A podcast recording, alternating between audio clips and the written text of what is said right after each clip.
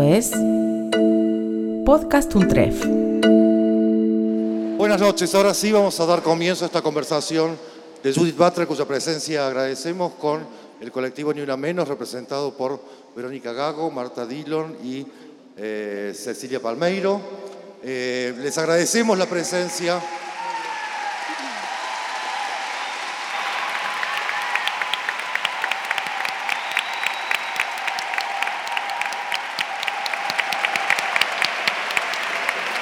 Bueno, gracias eh, por estar acá. Soy Natalia Brizuela, soy docente en la Universidad de California en Berkeley. Eh, soy argentina, vivo afuera hace muchos años. Tengo el honor y privilegio de ser colega de Judith Butler en, la universidad. Y mm, un poco me han pedido que presente la mesa y de un poquito de contexto de cómo llegamos acá. Eh, en Estados Unidos eh, venimos siguiendo el trabajo del feminismo argentino muy de cerca, eh, tratando de tejer una red internacional que como sabrán en Estados Unidos es eh, probablemente el país donde esto más cuesta, un país tan anclado en el individualismo, un individualismo rancio, neoliberal, donde em, el, movimiento hacia el paro internacional de mujeres nunca llega a tener eh, la cabida, ni, la fuerza, ni la potencia que tiene acá. Y muchas y muchos y muchas en Estados Unidos em, hemos estado leyendo particularmente todos los documentos que han escrito las compañeras de Ni Una Menos, así como muchísimos otros colectivos acá en Argentina. Y entonces las hemos invitado en varias ocasiones eh, a California y a otras partes de Estados Unidos, eh, a las compañeras, para poder aprender con ellas y de ellas. Entonces esta, esta conversación hoy en realidad es la continuación de una serie de conversaciones que se han venido dando eh, online, que se han venido dando en presencia en California, en Nueva York, en Washington, en Boston. Em, y, la idea de poner pensamiento y activismo juntos es también para un poco desarmar dos cosas. Por un lado, que son cosas separadas, que hay algunos que piensan y otros que salen a la calle, em, y decir que, que salir a la calle y tomar la calle y poner el cuerpo es la forma en la que se articula el pensamiento. Y como acá son realmente todos ustedes los que salen a la calle y los que entonces piensan, es desde ustedes que gente como Judith y yo y muchos otros eh, y muchas otras en Estados Unidos estamos tratando de eh, pensar para poder también salir a la calle, para poder establecer ese vínculo y ese nexo internacional que es vital para el movimiento feminista hoy, para luchar contra... Eh, muchísimos eh, malestares de nuestra sociedad global. Em, entonces, el formato que vamos a seguir hoy va a ser que eh, eh, Verónica Gago va a empezar haciendo una serie de preguntas, Judith Butler va a contestar, después Marta Dillon, Judith va a contestar y Cecilia Palmeiro. Esto va a tomar más o menos 50 minutos y después vamos a dejar 40 minutos para las preguntas que vayan haciendo, eh, que Mariano López ya, explicó. Ahí está. Eh, no sé, me imagino que habrá un equipo. Ah, levanten la mano y entonces van a ir pasando para que eh, podamos hacer, o bueno, las preguntas para las que haya tiempo. Entonces, muchísimas gracias por estar acá y vamos a empezar con Verónica buenas tardes. Eh, un lujo para nosotras estar acá en la universidad pública gratuita con Judith Butler, así que muchas gracias eh, por invitarnos acá a conversar.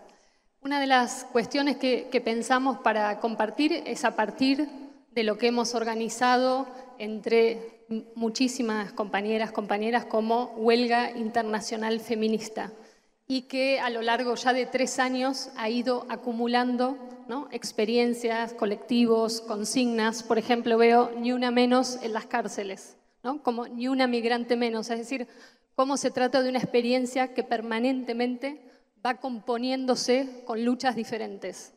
Y eh, esta, esta producción de conexión entre luchas muy distintas, para nosotras es una pregunta, siempre es un dilema, porque no es algo automático ni espontáneo.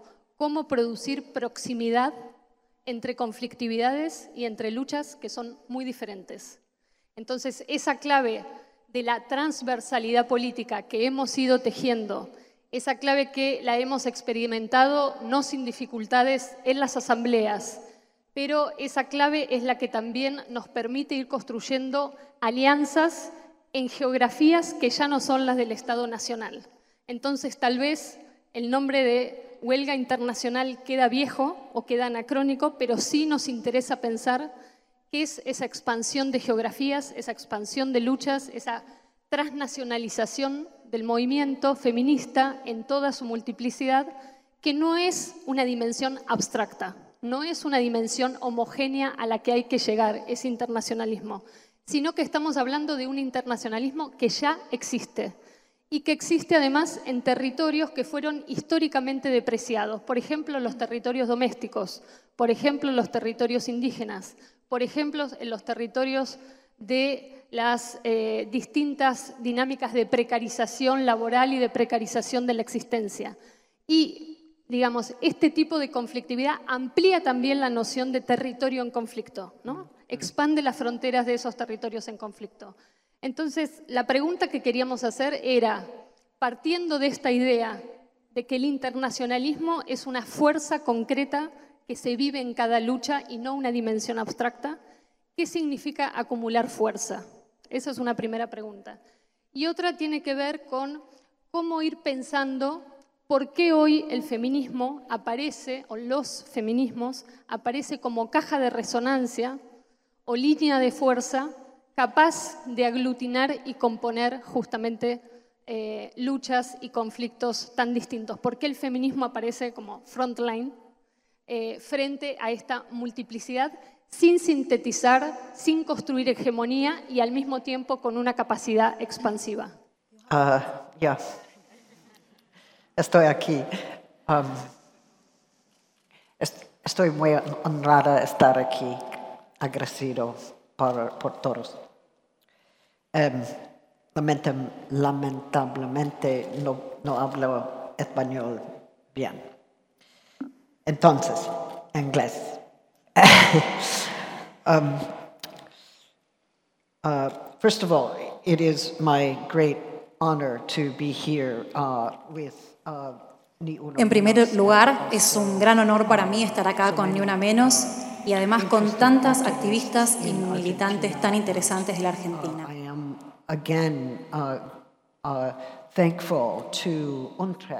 Quiero reiterar también mi agradecimiento a la UNTREF por darnos este espacio para una conversación tan crucial.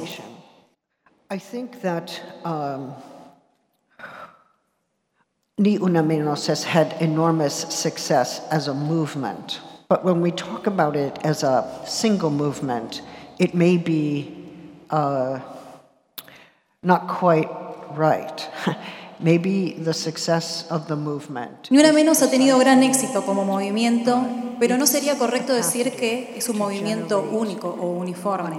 Creo que su éxito también se basa en gran medida en la capacidad de generar diferentes movimientos que por un lado están relacionados, pero por otro lado también generaron una importante independencia.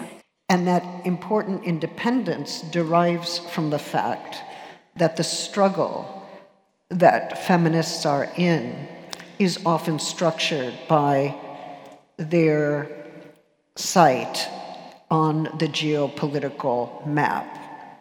Um, For some, the struggle against neoliberalism is the most important struggle. Y esta independencia tan importante se relaciona con la lucha feminista y con la construcción de nuestro lugar en el mapa geopolítico. No todas las luchas son exactamente las mismas. Algunas eh, tienen al neoliberalismo como su principal oponente, otras diferentes organizaciones eh, en cuanto a cómo debería organizarse los poderes del Estado. Pero lo importante aquí es cómo definen los poderes. No solo los poderes a los que se oponen, sino también los poderes que ejercen. One question, of course, is um, how does a movement cross borders without becoming an imperialist movement?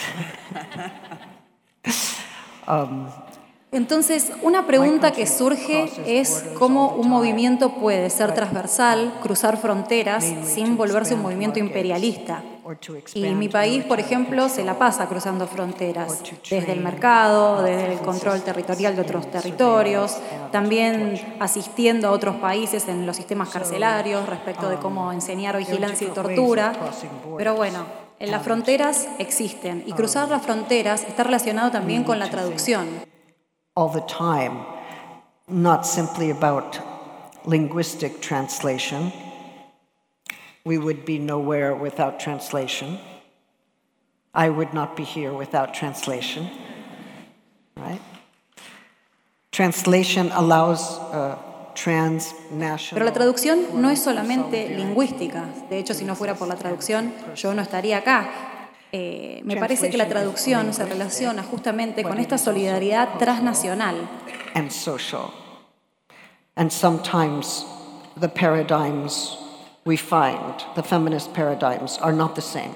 Pero la traducción, como dije, es lingüística, pero también es cultural y es social.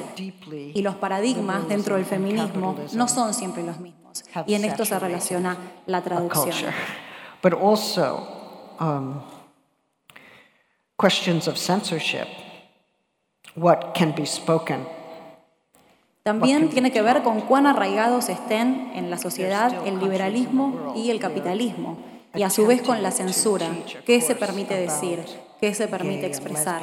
Hay países, por ejemplo, que siguen insistiendo eh, o dictando cursos donde eh, está mal ser gay, ser lesbiana.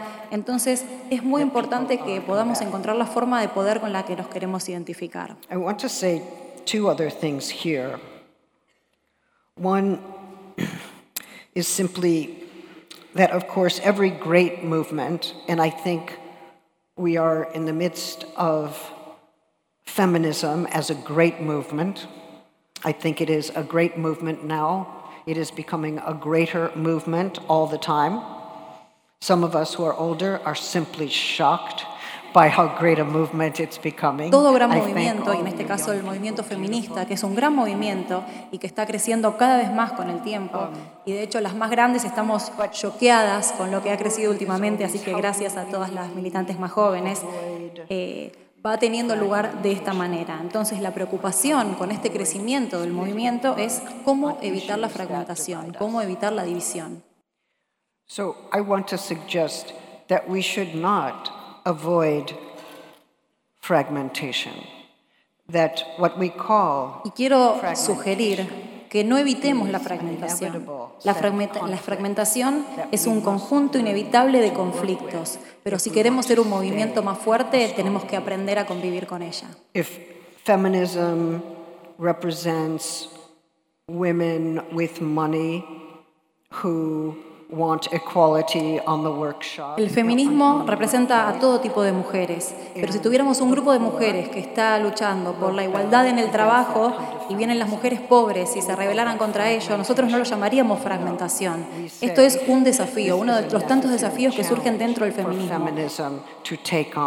So that feminism is a solidarity among uh, all women regardless of their en este caso, lo que tiene que entrar a jugar es la solidaridad, la solidaridad, entre todas las mujeres, ricas o pobres. El feminismo es un movimiento que busca la igualdad, pero que a su vez tiene que luchar con sus desigualdades internas, porque no hay un feminismo sin las mujeres pobres. some people claim that feminism is, is for women, it's about women, it represents women, yes. Algunos dicen que el feminismo es un movimiento para mujeres, sobre mujeres y que representa mujeres. Sí, esto es así, pero a su vez el feminismo es un movimiento para combatir la violencia. Y la violencia no es solo contra las mujeres, también es contra las trans, contra las travestis,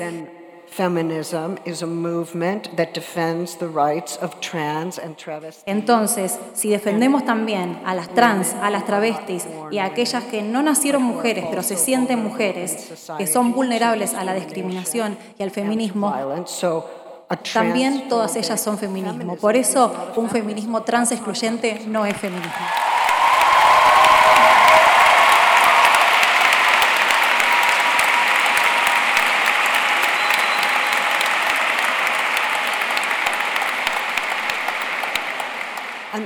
The, last point is simply this we, we do not have to love each other to be in solidarity with one another. We, solidarity includes conflict, a conflict with each other that presumes that we stay in the conflict. Y por último, quiero aclarar que no tenemos que amarnos entre todas para ser sororas, para ser solidarias. El conflicto existe, el conflicto va a estar y tenemos que aprender a convivir en él, pero siempre con el mismo compromiso. Por supuesto, no vamos a estar siempre alineadas, nos vamos a pelear, nos vamos a arreglar, nos vamos a pelear de vuelta, como en el amor, si es que es así. Kidding. It's not like all of them. But here's the reason I say that. Going back to Veronica, and this is my last claim. The neoliberal processes of capitalism are producing ever greater numbers of poor. It is intensifying precarious life. It is making it hard to know where you will live, where you will work, whether you will have health care, what your system of support might be. That is a position of increased precarity. Pero lo que tenemos que tener en cuenta es que el proceso neoliberal capitalista está haciendo ahora que más que nunca haya más y más pobres, que se intensifique la vida precaria, vivir, trabajar, tener obra social, estar en el sistema de salud, todo eso se han convertido en incertidumbres en la actualidad. Y esto, esta precariedad, afecta a las mujeres de una forma muy desproporcionada. Las afecta en el ámbito laboral, las afecta en cuanto al analfabetismo. Toda esta precariedad afecta sobre todo, como dijimos, a las mujeres. I would also say that those in the evangelical church or the Catholic church, the right-wing Catholic church, who want us to who want to criminalize our desire, who want to restrict our gender capacities, who do not want single women bearing children, Y la Iglesia Católica, por ejemplo, la Iglesia de derecha, que criminaliza el deseo, restringe el género, no está, está en contra de las madres solteras, sostiene la idea patriarcal de familia, crea fantasmas alrededor de los géneros diferentes. Por ejemplo, a mí me hicieron una vez cuernos, nada, nada lindo. Very anti-Semitic to put the horns on me. That brings a group of people together, right? It's feminists, it's gay, lesbian, bisexual, intersex, queer people, all gender non-conforming people.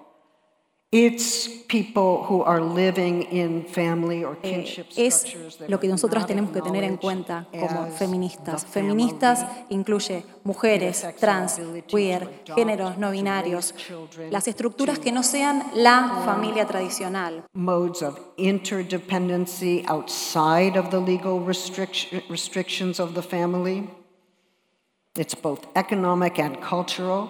We are all together in having to fight uh, against these forces Porque a los que no están, a las que no estamos en ese tipo de estructuras eh, no tradicionales familiares, nos cuesta adoptar chicos, nos cuesta criar, tenemos más restricciones económicas, culturales. Por eso lo que tenemos que hacer es estar unidas, unides, para luchar contra esas fuerzas, esas fuerzas de opresión, de reacción, de violencia. Y lo que tenemos que recordar también es que no somos enemigas o enemigues. El enemigo es el régimen patriarcal, homofóbico y capitalista.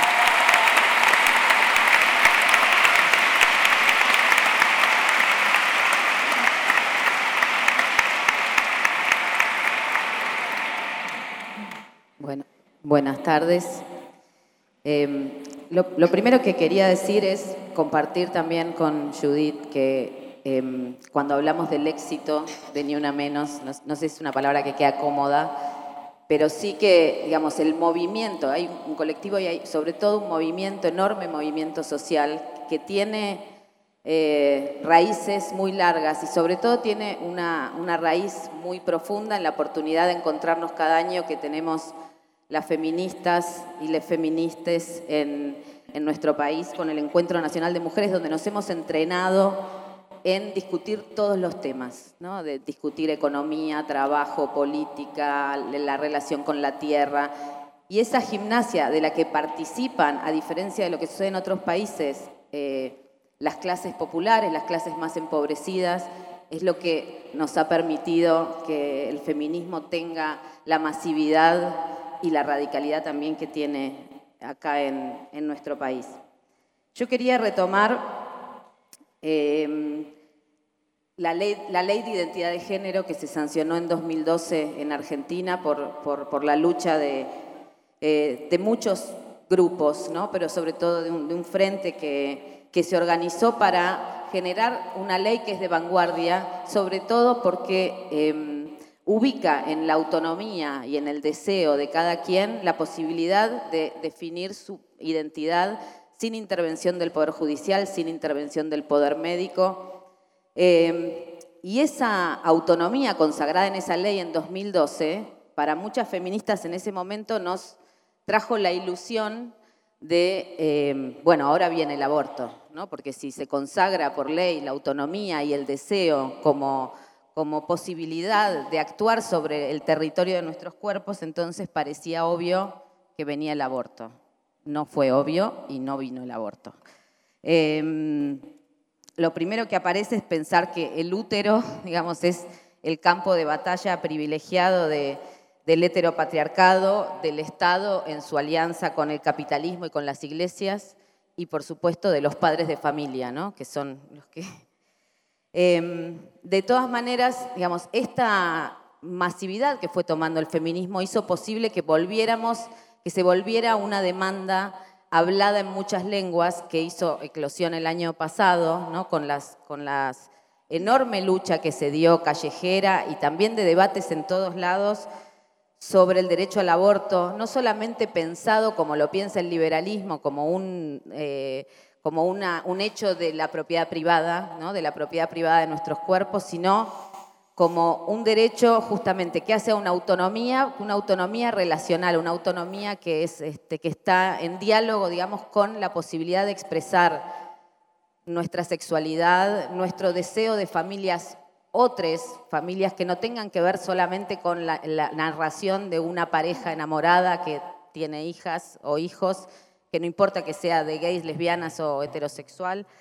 Em, pero además fue hablado en múltiples lenguas en el sentido que fue hablado por, eh, poblaciones indígenas, por las compañeras y compañeros en los barrios más vulnerados, eh, que fue hablado por las transmasculinidades, abriendo un, espacio también otro para la existencia y para em, el reconocimiento de corporalidades que no estaban incluidas en, en la demanda de aborto. Em, y sin embargo, digamos, este enorme movimiento, eso que habló, que dijo aborto y dijo sexualidad libre y que dijo deseo y deseo de, otra, de otras formas de vida, fue rechazado por, bueno, por, este, por los este, patriarcas dentro del Senado, por el lobby católico, eh, por el colonialismo, porque también el aborto es una emancipación para todo el territorio de América Latina. Ya termino, eh, perdón. Este, eh, y, ese rechazo empoderó a los sectores fundamentalistas religiosos que ahora no solamente hablan eh, de la maternidad forzada, sino que también reclaman la propiedad privada sobre hijos e hijas, con una campaña que se llama Con, nuestros hijos no te metas. Eh, aumentó la crueldad sobre, sobre, quienes demandan abortos, ¿no? lo vimos en Tucumán, con, con niñas que son encerradas para que la gestación termine y no se les pueda practicar un aborto. Y a la vez también hubo otras, hay, otros movimientos menos eh, visibles, pero que surgieron también de esa lucha que tiene que ver, por ejemplo, con la emergencia de grupos de las autodenominadas feministas radicales, también conocidas como TERF, que hablan del cuerpo que ponen la, única causa de la opresión en la biología, en la biología, en, la corporalidad de, mujer. Em, también asistimos a la objetivación de nuestras luchas por parte del mercado y al lenguaje de la corrección política y del cupo de las mujeres dentro de las empresas como el único discurso feminista no, este, no revulsivo ¿no? que se puede hablar. Eh, en este sentido, yo tengo tres preguntas. Eh, una es, em, ¿por qué, bueno, porque estos movimientos, este, este, empoderamiento de los fundamentalismos, no lo, vemos solamente acá, sino en el resto de Latinoamérica, en Europa, también en Estados Unidos, digo, ¿por qué el capitalismo o el neoliberalismo en este momento necesita cada vez alianzas más fuertes con los sectores más retrógrados, que, que antes no era tan así? Y la, otra. Okay. la otra? Sí, sí, sí. Em, y, pensando eso, ¿no? Una, una de las preocupaciones es qué capacidad disruptiva y qué horizonte revolucionario podría abrir poner en el centro esta posibilidad de pensar la familia por fuera de lo que conocemos, pensarla como un sistema de, de cuidados recíprocos entre, entre personas que pueden convivir o no, digamos, pero como un sistema de, sobre todo de solidaridad y de cuidados recíprocos, donde no siempre tenga que haber una pareja fundante, sino eh, esta, fundarse en esta solidaridad, en este reconocimiento de las vulnerabilidades que todos tenemos o vamos a tener a lo largo de nuestras vidas. Y la última era cómo conviven el reconocimiento de las identidades, corporalidades y experiencias con la necesidad de tejer complicidades feministas para enfrentar las nuevas formas de organización conservadora. Well, this isn't quite fair. I would like to put these questions to these three, right? And then I have more of a chance to learn. Um, I think it's an ongoing struggle for feminism, and for LGBTQI rights. Uh, to know whether to ground its arguments and its political demands in an idea of personal liberty or individual freedom, right? La verdad, la pregunta no fue justa porque debería hacérselo yo a ellas esta pregunta, así aprendo de todo lo que ellas tienen para contarme de su experiencia. Los derechos del feminismo, del movimiento LGBTQI, eh, de alguna manera tienen sus argumentos o sus demandas políticas enmarcadas en la libertad individual, en el sujeto que plantea esa libertad individual me hago un aborto si quiero, me caso con una persona del mismo género, si es que descifran cuál es su género, o el mío, eh, si quiero. Entonces me parece que enmarcar el movimiento político o el problema político en los derechos individuales pone al sujeto en el medio. And my sense um, from Ni Una Menos, but also from many other uh, um, forms of activism, for instance, um, on the part of the indigenous or on the part of migrants, um, is precisely to say. Y el movimiento Ni Una Menos, así como otras militantes, como las indígenas, por ejemplo, eh, y otros grupos o colectivas también, tienen un montón de temáticas involucradas. El aborto, la sexualidad, el movimiento entre fronteras, las tierras que son sagradas. Entonces, lo que quiero decir es que estos movimientos, todos estos temas, representan a comunidades enteras, a poblaciones, según se han dado a llamar desde la política internacional. Entonces, estos son grupos que de alguna manera forman poder con sus modos de resistencia, sus modos de autodefinición, sus modos o sus formas para estar en el mundo. Pero estos modos que vienen de grupos no son individualistas, no se basan en lo individual. Obviamente yo podría contarles mi historia, mi historia de cómo salí del closet o la historia de mis amigas que abortaron, a mí me encantan las historias y no hay política sin historias, pero las historias no son la clave acá. Lo que es la clave es el vínculo entre ellas, el vínculo entre las historias y los individuos. cómo estas eh, activistas representan desde lo comunitario una comunidad política y no al individuo individualmente. Now, of course, we each have our individual right? I could tell you when I came out, I could tell you uh, my, all my friends who had abortions and what they had to. I mean, beautiful that we have the story. I love the story form. There's no politics without the story. But if we only tell individual story after individual story without asking what is the link among the stories, what is the link among the individuals, without making the link among individuals, then we become a series of activist individuals rather than a political community, right? Um, and that is, of course, huge. Um, if I elect to change my gender, I do so because other people have elected to do so, or because they have built a social movement that changed the idea of gender and that changed the idea of law and changed the idea of a medical intervention. So there were interventions of a social and an institutional um, Por ejemplo, si yo quisiera cambiar de género, puedo hacerlo ¿por porque hay otras personas que ya lo hicieron, porque ya existe, porque hay un movimiento social que cambió la idea de género, la idea detrás de una ley de género o la idea detrás de una intervención quirúrgica. Todo esto tiene una especie de carácter institucional. Entonces, que yo venga a decir, yo quiero esto, es solo un pedacito de ese activismo. El individuo es importante, pero toda esta capacidad del individuo se basa en las luchas grupales. So if in the last moment when I arrive to say, I want this, I want this, I then take myself as a subject of rights, what do I do? I efface all those relationships, those struggles, those movements and communities that made my Speech Act possible. Instead of returning to understand myself as someone who is acting in the middle of a social and political struggle with obligations, affective obligations, and political connections. El yo, como en el yo quiero, planteando al sujeto como sujeto de derecho, de alguna manera opaca a ese movimiento, a esa comunidad, que fueron las que posibilitaron ese individualismo. Y todo esto se está basado en las relaciones políticas y las obligaciones afectivas que aparecen en nuestra lucha.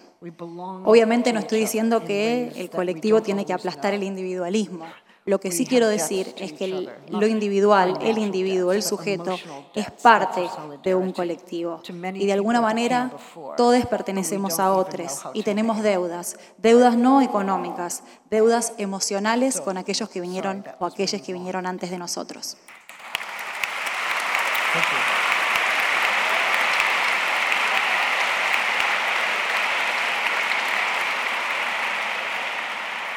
Um, let me just answer one, one more question, um, address one more issue here. Um, I think one characteristic of neoliberalism is that it withdraws state support for social services, uh, for family services, for medical services um, it privatizes uh, almost everything. um, which means, of course, Una característica muy importante del neoliberalismo es que retira el apoyo estatal en todo lo que es servicios sociales, familiares, médicos, básicamente como que privatiza casi todo. Entonces, en una sociedad neoliberal, para cuidar a los hijos hace falta un salario, para poder pagar los cuidados de salud o una obra social hace falta un salario. En una sociedad neoliberal hay cada vez menos apoyo para la vivienda, vivienda pública o viviendas de bajos ingresos. Which means that all of the uh, traditionally private aspects of life, health, home, shelter, medical care, become sites of enormous insecurity. And you all have written, of course, on the debt. Um, those who cannot pay and who have been deprived of social services go into enormous debt. O sea que de alguna manera los aspectos privados, como tu casa o tu cuidado médico, se pierden y la gente termina contrayendo deudas, deudas inmensas que no pueden pagar. Terminan pidiendo préstamos con intereses altísimos y lo único que pueden ver en su futuro es pobreza, pobreza, pobreza y más deudas. I think it is an enormously insecure, destabilizing, hopeless uh, form of economic life. And many people look to the church to find uh, authority, redemption, Entonces, consolation.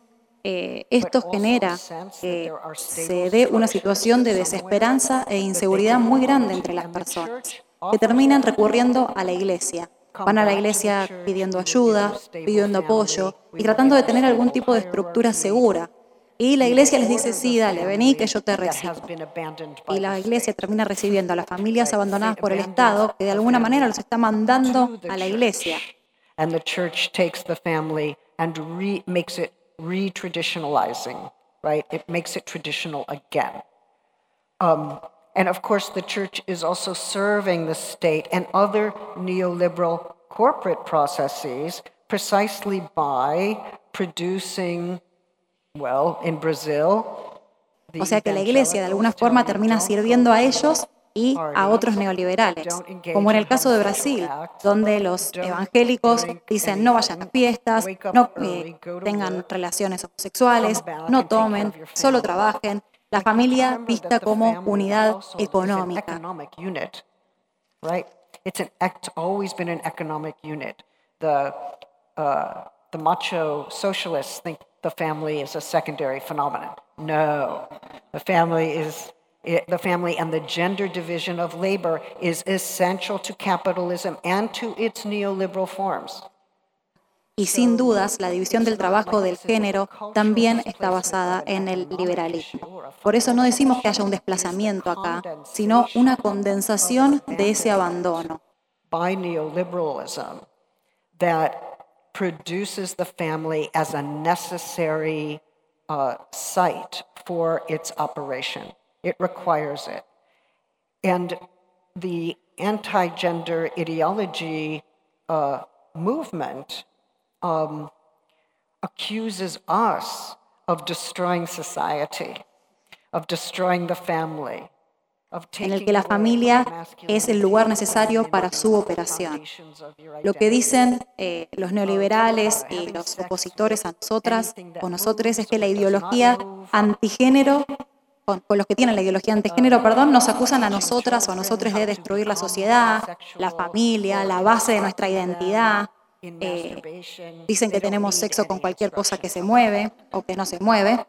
Dice que nosotros o nosotros les enseñamos a los chicos o chicas a masturbarse. Créanme que no hace falta enseñarles nada. Y esto termina generando una inseguridad. What we have to show is that the way to resolve that Por eso nosotros lo que tenemos que hacer es mostrar una solución. Y esa solución no es volver a la familia tradicional obligatoria. eh, o en los casos con la familia tradicional obligatoria, que esto viene acompañado de penalizar el aborto, la homosexualidad o parte del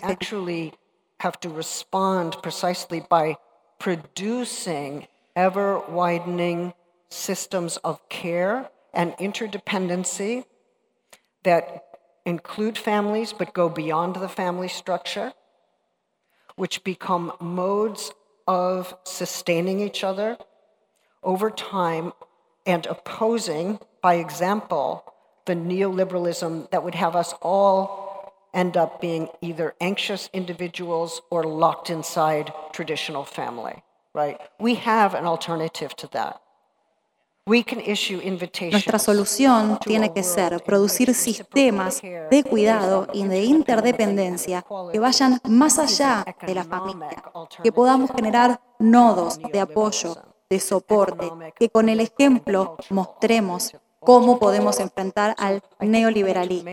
Por eso tenemos que generar la invitación hacia el cuidado recíproco y hacia la intradependencia para hacer una alternativa económica al neoliberalismo tenemos que ser una alternativa poderosa y tenemos que expresarnos como tal de manera pública.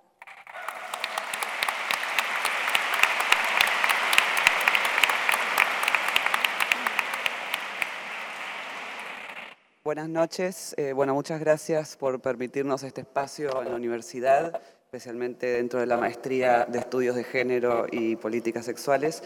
Eh, muchas gracias, Judith, por acompañarnos y por ayudarnos a pensar y por inspirar tantas, tantas luchas en todo el mundo. Como sabemos, en estos últimos cuatro años eh, hemos, las mujeres y cuerpos feminizados del mundo, hemos creado un, sujeto político, ¿no? la marea feminista.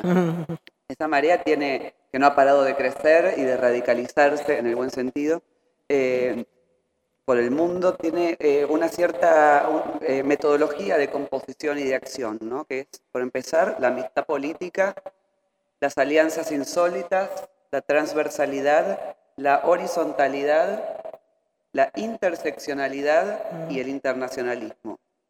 Estas son las, eh, prácticas o los modos de, encontrarnos que hemos tenido, que hemos venido desarrollando justamente para enfrentar eh, la contraofensiva fascista que nosotras interpretamos en términos de una triple, triple formas de terror. Terror financiero, mm.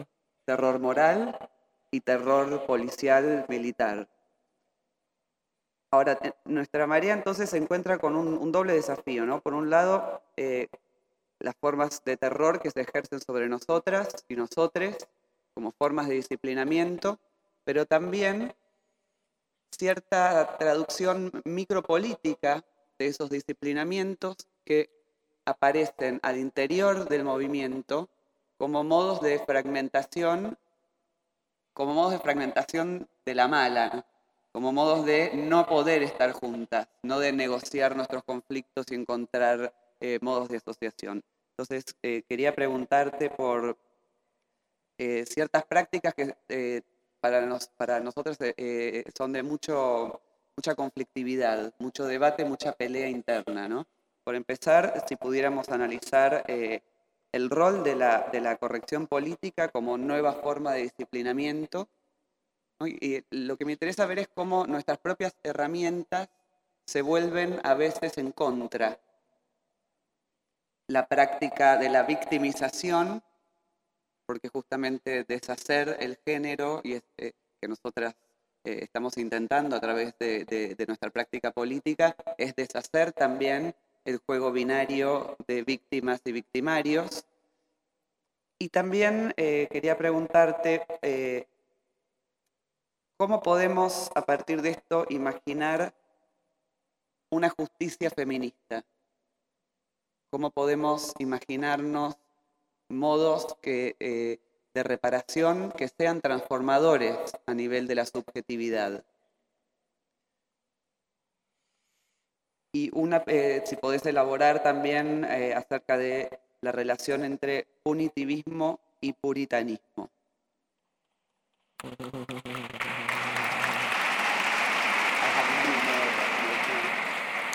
Well, first of all, I wanted to say that I like this figure of La Marea, right?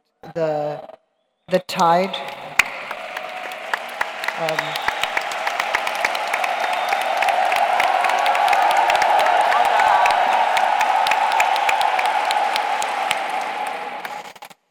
because in um, in the United States and in the United Kingdom and maybe in Germany or Australia, we say there was the first wave of feminism and the second wave, and then maybe there's a third wave, but I never know when that starts. But that way of telling history is circumscribed by a geopolitical area. It only tells Me gusta la figura de la marea. Me gusta porque en Estados Unidos, el Reino Unido, Alemania, Australia se habla de la primera ola de feminismo, la segunda, la tercera, que nunca sé bien cuándo empieza, pero me parece que muchas veces la historia se circunscribe a un área geopolítica particular y en inglés. Así que me gusta este concepto, esta figura de marea, porque la marea viene, resiste, viene de nuevo, es dinámica y tiene un futuro impredecible.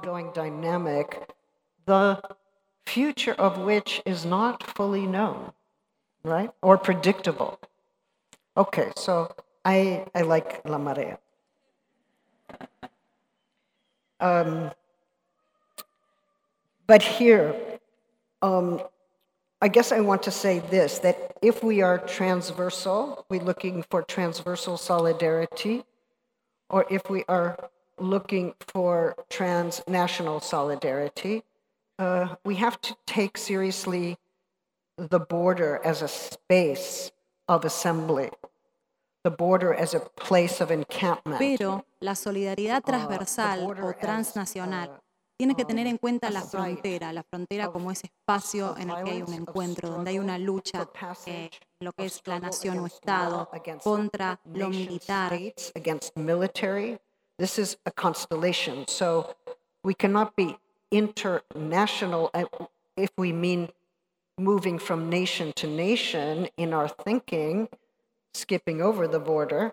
We must think the border. So transnational is a term that tries to think the border, the border both as impasse and as movement. Um, transversal is nice. Tenemos que pensar que no podemos um, ser transnacionales e ir de país a país saltando la frontera. Tenemos que tener en cuenta el impacto y el movimiento de lo transnacional y por supuesto la transversalidad. Some feminist movements in Palestine, for instance, are still struggling to overcome colonial rule. So there's no feminism that makes sense in Palestine without it opposing the occupation and the continuation of colonial rule of the Palestinian people. In India, feminism is fighting Hindu nationalism, the caste system, and state censorship. It has to have a vocabulary and a set of solidarities Hay algunos movimientos feministas, como por ejemplo en Palestina, que las feministas están luchando contra otras cosas, contra eh, el colonialismo, contra la ocupación territorial, o en la India, donde las feministas luchan contra el sistema de castas y la censura a nivel del Estado, o en Turquía, donde las feministas están saliendo a la calle con las trans y los trans, hombres y mujeres, que están en una situación muy vulnerable que pueden perder su trabajo, que pueden perder su casa. Entonces, entre todos estos movimientos feministas tiene que existir la solidaridad, tienen que existir las alianzas para poder enfrentarnos al autoritarismo que es muy semejante o que se acerca mucho al neoliberalismo. They're also very often in alliance with the rights of the Kurdish people to determine their own destiny. So territorial self determination is a form of solidarity. Um, so, in fact, financial, military, and economic terror, which would include sexual terror, uh, it arrives in constellations that have to be read in complex ways Los kurdos también, o las kurdas que están luchando con la autodeterminación territorial, esto también debe aparecer en la lucha. Y respecto de los tipos de terror mencionados, el terror financiero, político, militar, yo agregaría el sexual también. Este tipo de terrores son muy complejos y no se puede trasladar la lucha de un lugar a otro dada la complejidad. Pero la marea, como tal, por definición, vuelve es un movimiento dinámico, es un movimiento que puede cambiar su nombre, puede cambiar la dirección en la que está yendo, puede empezar a hablarse en otros idiomas y el hecho de que todo esto se está dando es una señal de éxito. All of that. You make a beautiful movement only to have it taken over and taken elsewhere and become vibrant and pertinent to the place where people are living and struggling to live.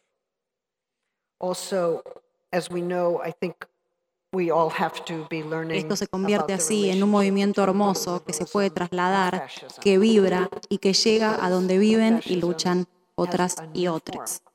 Otro tema importante a mencionar es la relación entre el neoliberalismo y el fascismo, que de alguna manera está tomando una forma nueva que emerge desde el centro del neoliberalismo. Y no estoy segura de que los trabajos del pasado que analizaban el fascismo puedan ayudarnos con su lucha hoy.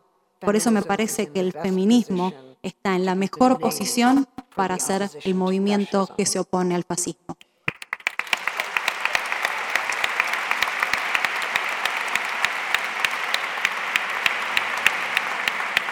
Eh, vamos a empezar con, con una pregunta de las compañeras de la campaña nacional por el derecho al aborto legal, seguro y gratuito.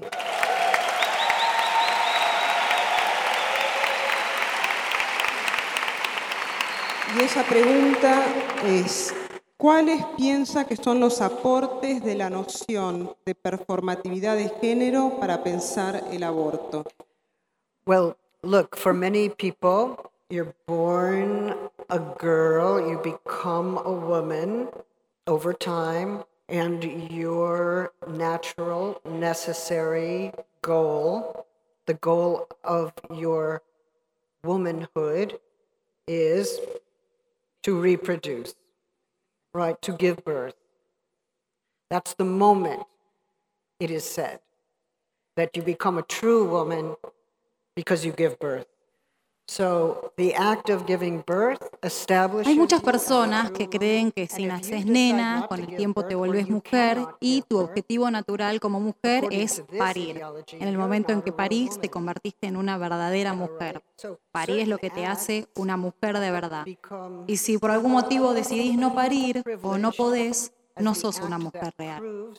Entonces esto significa que hay algunos actos que son privilegiados de alguna manera para poder probar tu género. Y si no podés, por algún motivo, realizar estos actos, fallás. Lo que muchos no entienden es que el género en realidad es una categoría mucho más compleja. A pregnant woman's body in many countries under many state rules belongs to the state. And if she does not want to give birth and the state says she must, then this forcible maternity is a way of imposing power on her. She must embody that power by submitting to um, a birth, giving birth that she does not want. En muchos países el cuerpo de una embarazada pertenece al Estado.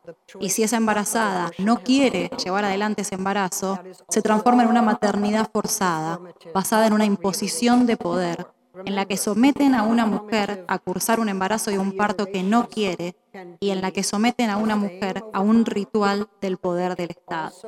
Esta es una reiteración performativa del poder. Esta reiteración performativa puede ser siempre la misma o puede ir abriendo ciertas alas de resistencia. Por eso la performatividad del género es o está relacionada siempre con la temporalidad y con la especialidad del poder. Eh, la próxima pregunta es de Violeta Alegre del movimiento feminista antifascista LGBTQI y la pregunta es larga. Aquí en Argentina, a raíz del primer cambio registral de Luana, la primer niña trans de seis años en obtener su DNI, su documento nacional de identidad, las familias comienzan a organizarse para abrazar, contener a esas infancias en organizaciones. Muchas de ellas están sumamente atravesadas por los mandatos. Que tengan une, hije trans no quita lo machistas, heteronormades, religiosas, solamente les llena de miedo y desconcierto. Piden soluciones y la mayoría no puede imaginar a sus hijes trans fuera del binomio varón-mujer. Lo travesti ni lo piensan. Falta muchísimo, muchísimo para hablar de otra manera de vincularse más libre, establecer nuevos modos de crianzas. Suele pasar que muchas veces esas infancias quedan rehenes de los miedos de los adultos. ¿Qué podrías aportar para esas familias? Well, when trans becomes um, the characteristic of an individual rather than the name of a community, or um, uh, an historical reality, um, then the individual child is, of course, still in um, the older institutions like the family or the church. Cuando la característica de ser trans eh, eh, de un individuo es lo que se focaliza y no la comunidad o la realidad histórica, Lo que pasa con ese niño individual es que queda enfrascado dentro de la familia, dentro de la iglesia. Los niños trans tienen que estar con otros niños trans para que puedan identificarse y también disfrutar de la vida. Yo hace poco visité un campamento de verano, que es como una especie de colonia, para niñas de género no binario de entre 4 y 18 años.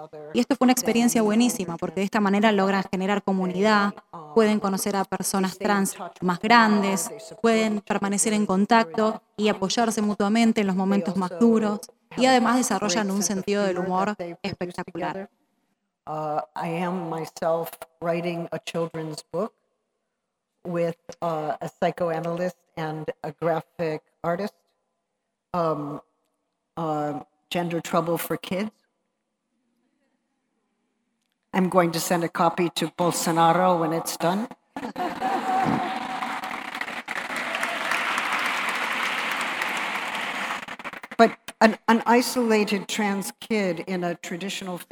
Yo misma estoy escribiendo un libro para niñes, el género en disputa para niñes, con un artista gráfico y una psicoanalista, y cuando lo termine le voy a mandar una copia a Bolsonaro.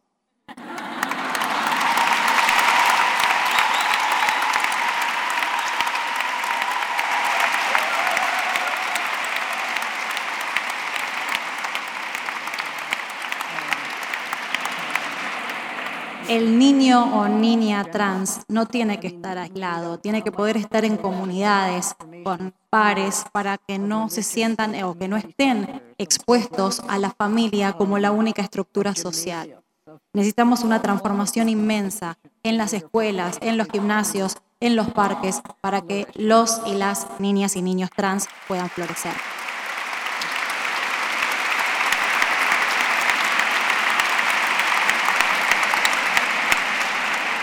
Em, en relación a los feminismos latinoamericanos decoloniales presentes fundamentalmente en territorios indígenas y campesinos, ¿qué potencias visualiza en torno a la lucha internacional anticapitalista patriarcal?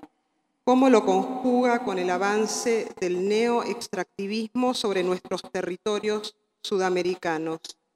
¿Qué alianzas se tejen desde ambas epistemes, norte y sur? Well, I think the solidarity between North and South has already begun, and perhaps um, uh, maybe two points here. One, I think in the North, uh, many people are watching you.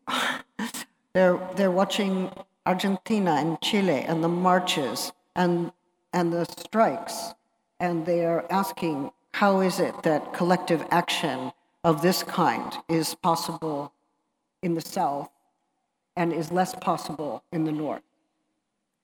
Um, the North, if we can speak that way, the North must abandon its individualist ideology in order to become part of a global le llama la atención cómo la acción colectiva es posible en el sur y no tan posible en el norte. El tema con el norte es que debería abandonar esta ideología individualista para convertirse parte de este movimiento colectivo mundial.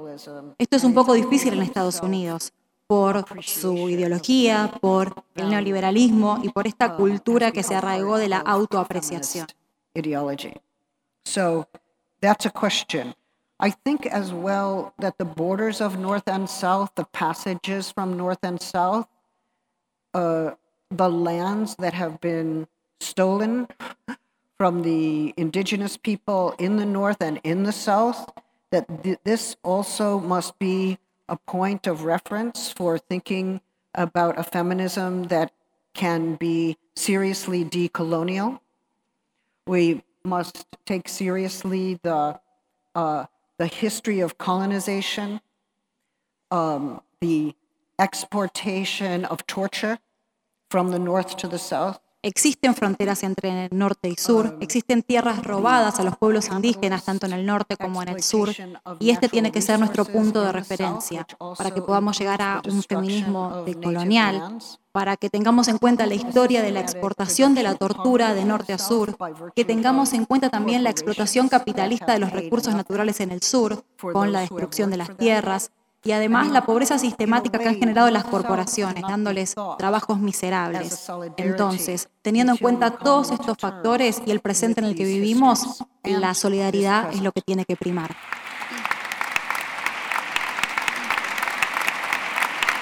La solidaridad entre norte y sur es un tema complicado. Estuvo en algún momento, pero quiero decir dos puntos importantes aquí. Primero, que en el norte la gente las está viendo a ustedes, está viendo a Argentina, a Chile, las marchas, los paros que están haciendo ustedes. Es verdad. Es verdad.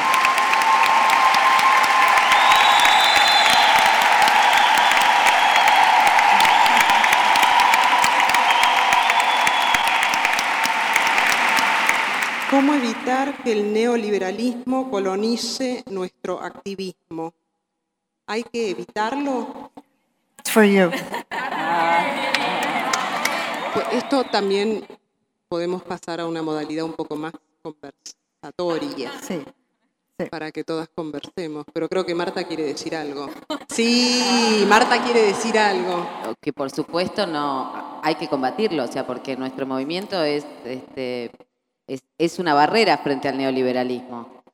Nos falta pensar o nos falta construir juntas nociones de poder que no queden atrapadas dentro de las lógicas del neoliberalismo. Creo que estos son desafíos que tenemos ahora mismo, de qué se, de qué se trata el poder, digo, que es algo que, de qué se trata, digamos, el poder cuando no entras en la política formal. Algo que hablábamos con Judith temprano era por qué eh, nuestro movimiento, este movimiento heterogéneo que habla muchas lenguas, no es eh, entendido como un movimiento político. O sea, nosotras nos plantamos, nosotros nos plantamos como sujeto político y sin embargo se nos lee como por fuera de la política porque no entramos en las estructuras formales de la democracia formal.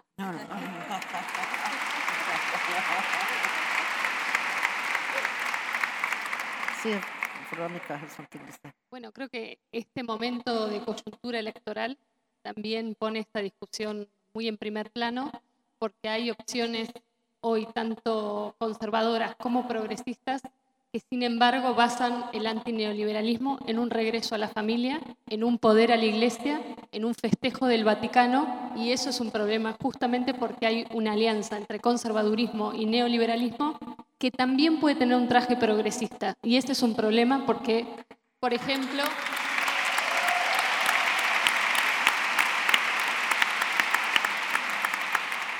en términos políticos se pone de maneras muy complicadas, por ejemplo, oponiendo feminismo al hambre, como si el feminismo no tuviese nada que ver con el hambre, cuando son justamente las compañeras y compañeros en territorios, en distintos espacios en conflictos, los que están enfrentando día a día esta política de ajuste y de crisis y de represión.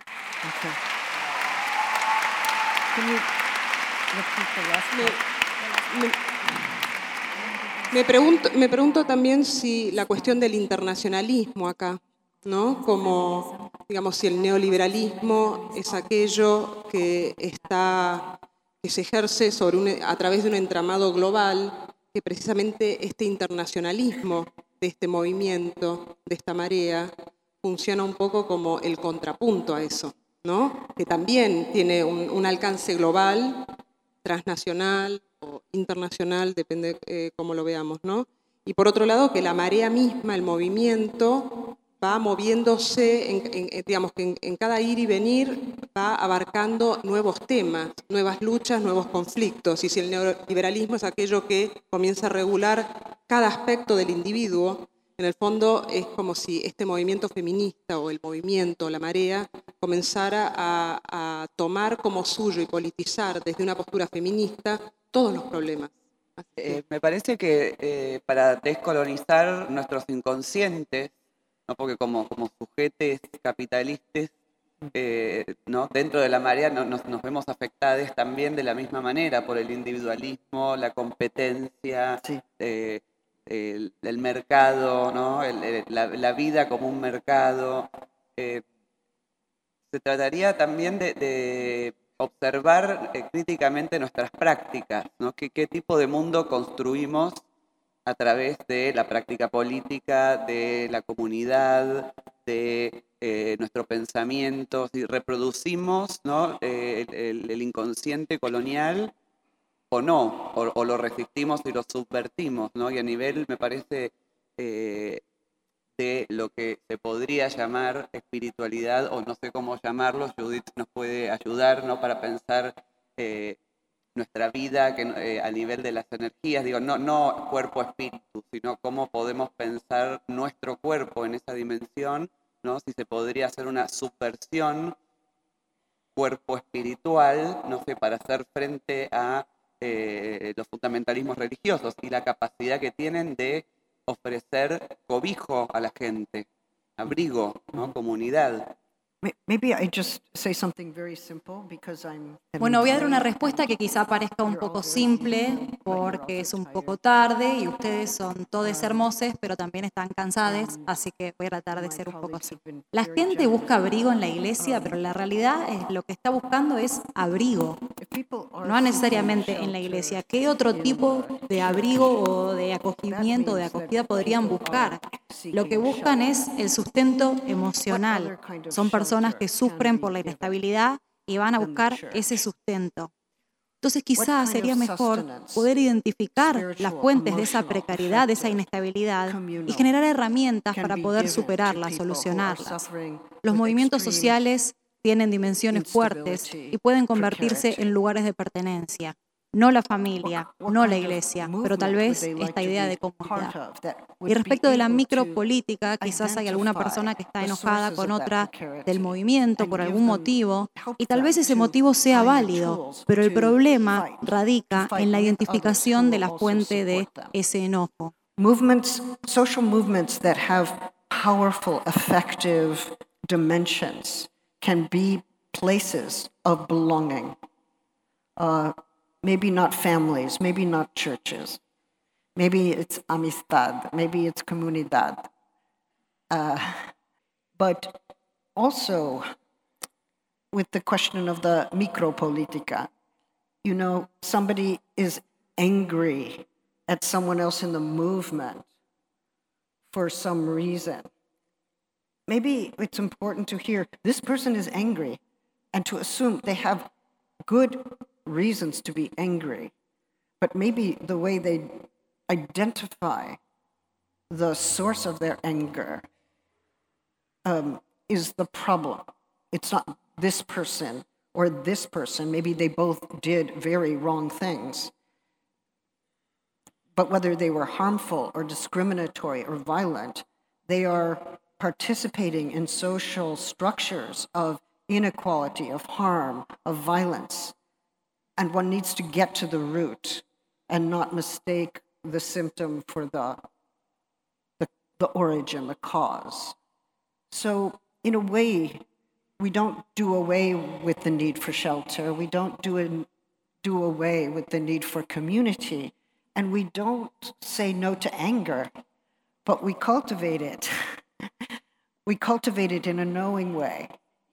Like, yes, you can have your anger here. Come with your anger. Y si uno se vuelve discriminatorio o violento, estaría siendo partícipe de estructuras sociales idem y no estaría concentrándose en la raíz de ese enojo. Entonces nosotros o nosotros no le decimos no al enojo, lo cultivamos, los recibimos y, y les recibimos a todos. Vengan con su enojo, porque la idea es que a partir de él podamos identificar las fuentes para poder generar comunidad, para poder generar un análisis, para poder generar un plan o proyecto, para identificar qué es lo que te hace sentir impotente y para que dejes de ser una víctima, no te identifiques como víctima, sino que puedas fundirte a través de ese enojo, de esa comunidad y de esas fuentes para salir de ese lugar de víctima. Por eso la solidaridad y la comunidad política son tan importantes.